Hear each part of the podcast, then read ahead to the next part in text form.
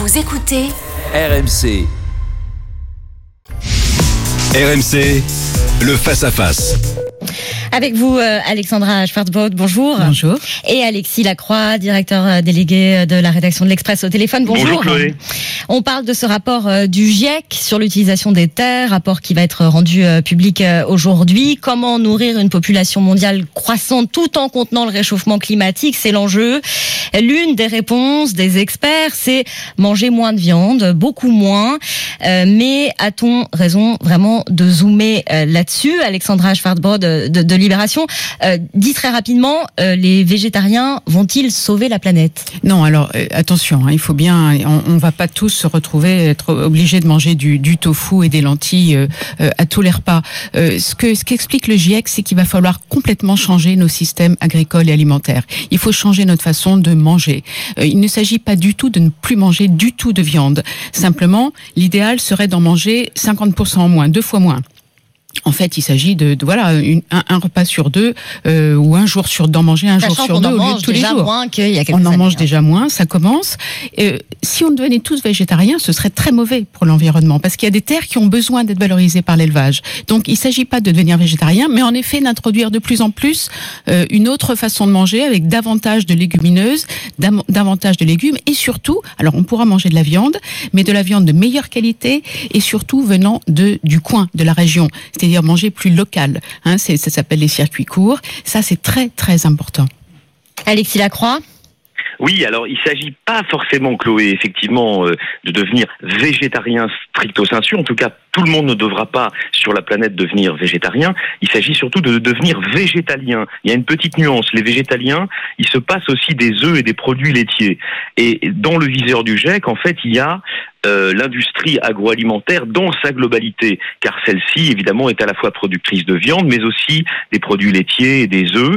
Et on sait que euh, cette industrie, aujourd'hui, euh, est extrêmement réchauffante. hein. Elle produit des gaz qui augmentent, qui accentuent l'effet de Elle est polluante des sols et elle est extrêmement consommatrice euh, d'eau. En, en appoint à ce que vient de dire Alexandra, on peut citer le, le chiffre de 13 500 litres d'eau pour la production d'un seul kilo de viande de bœuf. Alors moi, vous voyez, je savais euh, depuis les livres chocs de, de, de personnalités américaines comme Jonathan Safran Foer, je savais à quel point l'élevage industriel était cruel pour les animaux, hein, cruel pour les bovins, cruel pour les cochons, cruel pour les animaux. Mais maintenant, je découvre, grâce à ce rapport du, du GIEC, à quel point il détruit notre biosphère. Il compromet en quelque sorte le séjour humain futur sur la planète en raison de l'augmentation euh, des températures qu'il va euh, générer.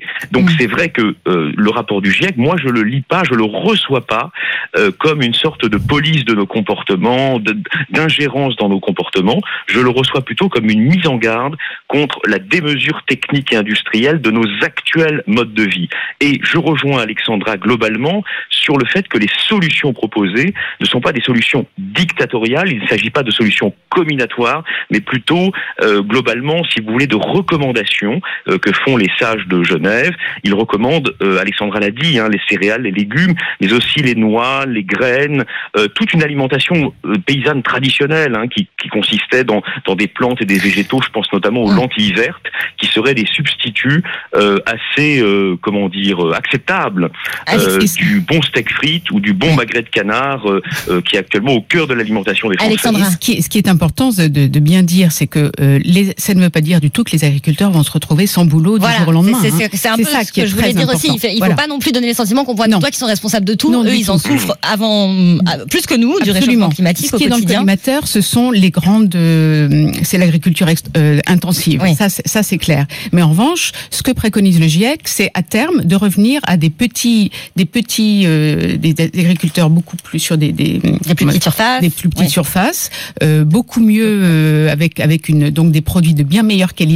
Donc ça veut dire qu'ils seront plus nombreux, ils seront sans doute mieux rémunérés et, et on en aura fini avec cette agriculture euh, intensive qui est vraiment la, la, la plaie de notre société actuelle. En fait, c'est un- c'est une sorte de changement de société euh, auquel il faut procéder. Il faut commencer à y réfléchir dès maintenant parce que ça va arriver très vite. L'agriculture, c'est 30% des émissions de gaz à effet de serre. Et donc, il faut bosser sur, sur le sujet très, très rapidement. Et c'est tous ensemble aussi, c'est ce que nous disait notre Tous invité ensemble. tout à l'heure euh, sur RMC. Euh, si on est prêt à payer un peu plus cher, on mange moins de viande, mais on la paye plus cher. on est consommateur et donc on a on a un, un- un levier énorme énorme sur euh, sur sur cet avenir-là. C'est nous qui qui fabriquons cet avenir-là. Merci beaucoup Alexandra Schwarzbrod et merci Alexis Lacroix.